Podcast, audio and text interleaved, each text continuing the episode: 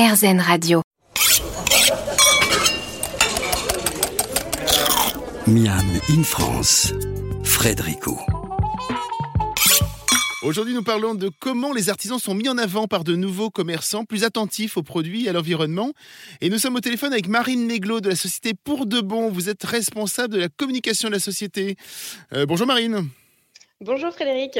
Pour de bon est une plateforme de vente de produits. Alors ici aussi euh, bien sourcé, hein, bien sélectionné. Vous avez aussi bien de l'épicerie sèche que de la charcuterie, des fromages ou encore du frais. Euh, vous avez aujourd'hui énormément de références. Qu'est-ce qui fait que l'on entre sur le site quand on est artisan? Alors, ben alors euh, tout d'abord, au début du site, donc il y a quasiment six ans maintenant, on a fait un gros travail de sélection pour aller chercher vraiment les meilleurs petits producteurs et artisans français. Euh, et on, je dois dire que depuis la, crise du Covid, euh, on a beaucoup de, producteurs qui sont venus plutôt spontanément à nous. D'accord. Et, euh, et c'est vrai que voilà, cet effet perdure. En tout cas, ils se rendent compte que la vente en ligne est vraiment un, un circuit à développer mm. pour eux. notamment, voilà, la crise du Covid a été un peu un déclencheur à ce niveau-là pour certains qui étaient pas forcément prêts encore à aller euh, sur euh, le e-commerce et qui nous ont rejoints depuis. Nous parlions avec Colline Burland tout à l'heure, enfin il y a quelques minutes, de, dégustation. De... Est-ce que vous, justement, vous avez des phases de dégustation pour être accepté sur le site pour de bon Est-ce que ça passe avant tout par vos papilles? Oui, effectivement, euh, on essaye un maximum de tester tous les produits avant qu'ils rentrent sur le site. Hein. Ça fait un peu partie voilà, du travail de notre équipe commerciale qui recrute les producteurs artisans euh, avant de les mettre en ligne sur le site, de faire un petit test de dégustation produit euh, auquel euh, généralement toute l'équipe est conviée pour que chacun puisse donner son avis et puis voilà, sélectionner les meilleurs produits possibles sur le site. Quel beau métier.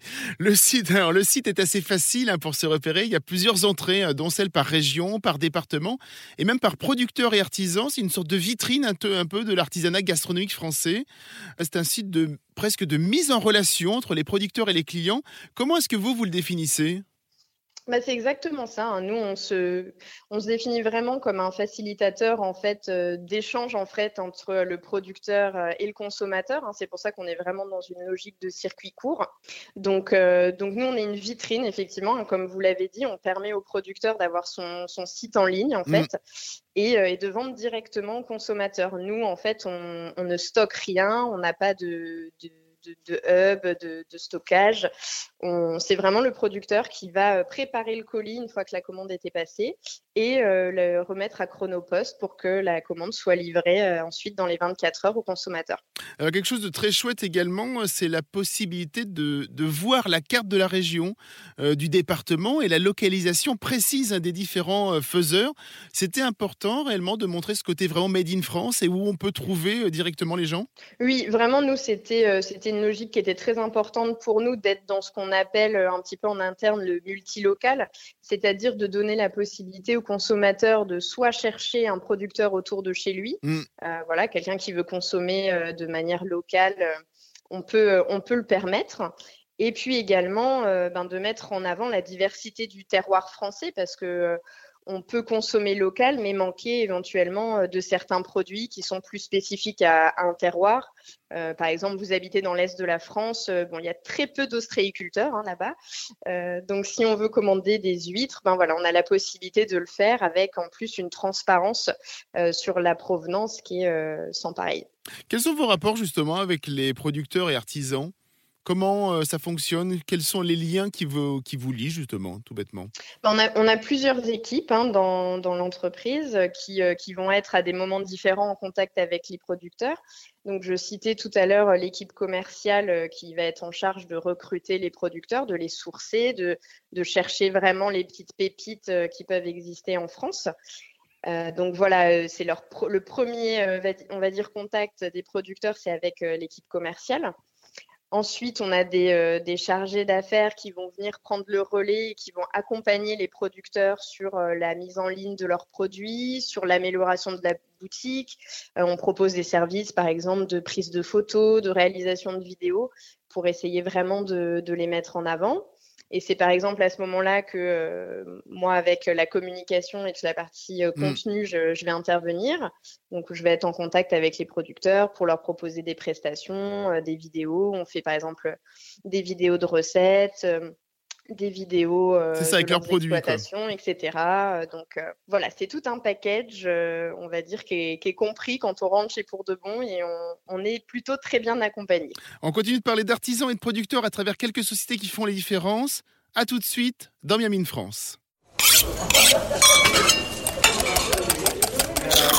Miam in France, Frédérico. Miami France n'a jamais aussi bien porté son nom. Nous avons évoqué la société Omi et compagnie avec Colline Burland. Dans quelques minutes, nous parlerons pêche avec Charles Guirriec de Poiscaille. Mais en attendant, nous sommes toujours avec Marine Neglo de la société Pour de Bon. Euh, je le faisais comprendre, enfin, nous en parlions il y a quelques minutes, mais quand on va donc euh, sur le site, on peut faire ses courses chez des commerçants à moins à peu près de 100 km de chez soi, à peu près, c'est possible. Il suffit d'entrer son département et l'on voit directement donc les producteurs à côté de chez soi, ça on l'a dit, c'est assez génial.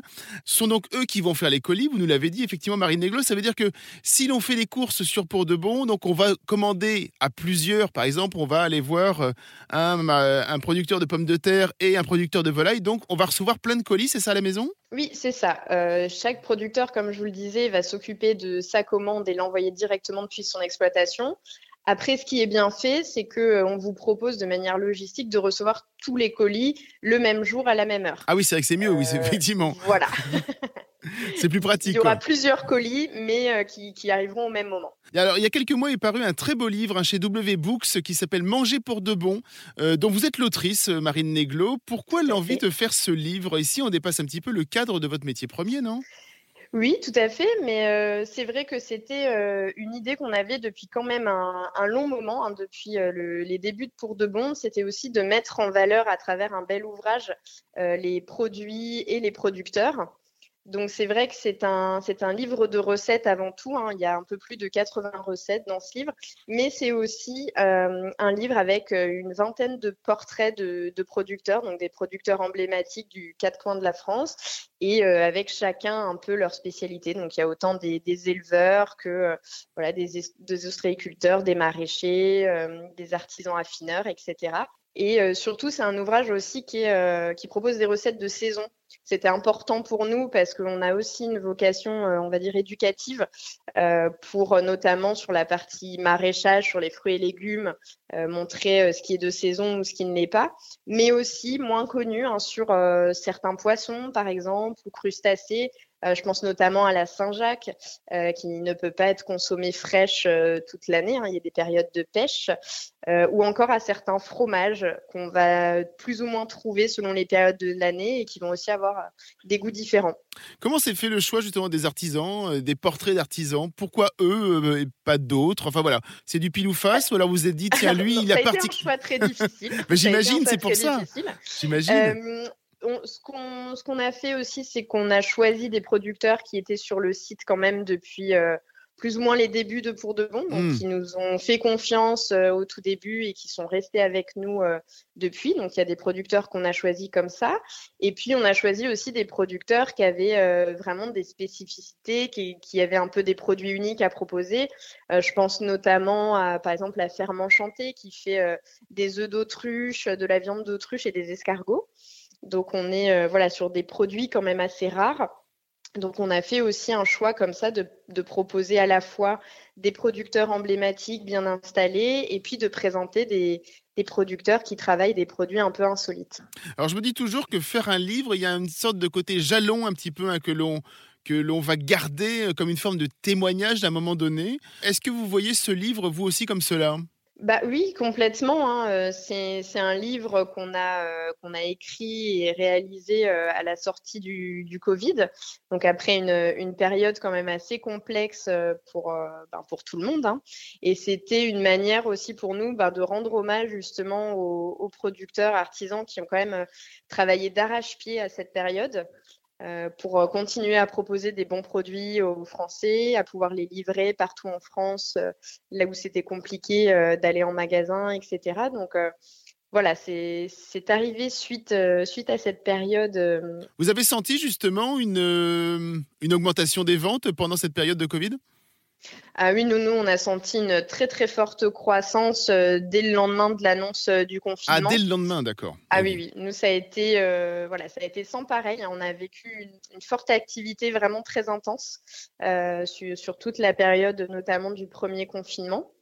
où ben forcément hein, on vendait on a vendu beaucoup de farine par exemple hein, on vendait 3 Et Eh oui, tonnes bien de sûr. farine par, par jour 3 tonnes? oui, c'est ah euh, oui, c'est toujours un chiffre un peu emblématique. Eh hein, oui. Mais euh, voilà, on avait euh, bah, tous nos maraîchers qui étaient sur le, sur le front, euh, bon, tous nos producteurs. hein, franchement, ça a été une période très très dense pour tout le monde avec une très forte croissance. On va vous remercier Marine Neglo. On va se tourner du côté de la mer hein, juste après la pause avec Charles Guiriec de Poiscaille. Toujours dans Bien Mine France, toujours sur RZN Radio. Merci Marine Neglo, à très bientôt. Miam in France, Frédérico. Retour dans Miami de France où aujourd'hui nous mettons en avant les producteurs et autres artisans grâce à nos invités qui leur offrent une belle visibilité dans leur boutique sur Internet. Et nous passons à Poiscaille avec vous, Charles Guiriec. Bonjour Charles, rebonjour Charles. Bonjour, la pêche, Ça- Fred. mais re, re la pêche, elle est, elle est- elle est- elle est toujours bien celle-là Ouais, en fait. marche, hein. marche toujours. Vous êtes ingénieur agroalimentaire spécialisé dans la pêche, vous êtes ingénieur halieutique. C'est ça. Ça c'est quand on est un peu intelligent, on dit je suis ingénieur halieutique. Alieute, Ça pose. c'est ça. Halieute plutôt pas Il y a halieutique. Alieute un peu par euh, raccourci. Agro-Alieute, exactement. Vous avez travaillé pendant quelques années au ministère de l'Agriculture et de l'Alimentation à la direction des pêches et en 2015, vous avez l'idée de créer Poiscaille, une sorte d'AMAP hein, réservée à la pêche durable sur le, même, euh, sur le même schéma sensiblement, on va en parler. Alors là, j'ai résumé, mais on a l'impression qu'en fait, tout vous a mené euh, jusqu'à Poiscaille, quoi. Un petit peu tout, tout Oui, votre parcours ben, moi, professionnel. Je suis un fan de pêche. Je suis venu avec ma canne à pêche aujourd'hui pour C'est aller vrai, en plus, pêcher vous êtes arrivé dans les studios avec votre canne à pêche. Euh, ouais, Ça, je c'est suis fan génial, de pêche quoi. depuis euh, tout petit. J'ai fait des études en bio. Euh, je suis devenu naturellement un peu ingénieur agro. Je savais pas ce que c'était ingénieur agro, donc j'ai commencé par étudier les vaches, le maïs et des trucs qui me parlaient moins que le poisson. Et puis j'ai pu me spécialiser en pêche. Et ma première année de carrière, je la passe sur les bateaux de pêche à compter les poissons. Et la meilleure manière pour faire ça, sans Vous êtes une être- famille de pêcheurs? Non, pas du tout. J'ai un nom breton, mais je suis né à Bordeaux. Donc, Oui, vous, euh, vous avez un nom voilà. breton. Ah oui, d'accord, vous êtes né à Bordeaux. Ça. Mais j'ai, euh, j'allais chez ma grand-mère à Royan, euh, qui a une maison au bord de l'eau, donc j'y passais tous mes étés et je farfouillais les crevettes, les crabes, puis un peu les poissons après à, à la canne. Et, et ma première année sur les bateaux de pêche, en fait, je vis avec les équipages. C'est là où j'ai vraiment compris tout ce que j'avais étudié. Quoi. Hmm. Derrière, effectivement, ben, un peu comme Colline, je me suis retrouvé au ministère en me disant tiens, je vais aller là où ça se décide et changer les choses. Et au bout de quelques années, je me suis dit bon, ben en fait. Là aussi, vous euh, avez vu que c'est pas là qu'on changeait les je choses. me suis quoi. dit, même ministre, ça n'a pas l'air d'être facile pour, euh, pour changer euh, face aux, face aux pêcheurs et imposer des Ouais. trucs un peu radicaux parfois. Et je me suis dit, euh, j'avais vu des pêcheurs déjà dans mes, dans mes embarquements qui vendaient en direct, maîtrisaient leur prix de vente et sortaient moins souvent que les autres. Euh, donc les autres continuaient. Moi, j'allais en mer quand c'était mauvaises conditions, euh, c'était assez galère, c'était pas cool. Euh, et ceux qui vendaient en direct, ils disaient, bah, nous, on on n'y va pas aujourd'hui. Et ça m'avait fait un peu tilt. Et j'ai découvert en montant à Paris les systèmes d'AMAP, de ruches. C'était 2010, ça a explosé à ce moment-là. Et j'ai dit, bah tiens, pour le poisson, moi je connais des pêcheurs, est-ce qu'on le ferait pas? Et tout le monde disait, bah ouais, il y a qu'à Faucon. Sauf qu'en fait, c'est facile de faire venir un agriculteur picard, euh, maraîcher, euh, dans un bar du 10e arrondissement. Un pêcheur, même normand, après sa journée de pêche, il doit se taper 4 heures de route, il le fera jamais. Et donc, à force de dire, il y a qu'à Faucon, ben, un jour, je me suis acheté une camionnette pour mettre un coup de pied aux fesses et faire ça euh, soir et week-end en parallèle du boulot. La nuit, j'allais récupérer dans les plateformes logistiques. euh, la journée, je, mettais mon costard et le soir, je distribuais mes poissons au cul du camion.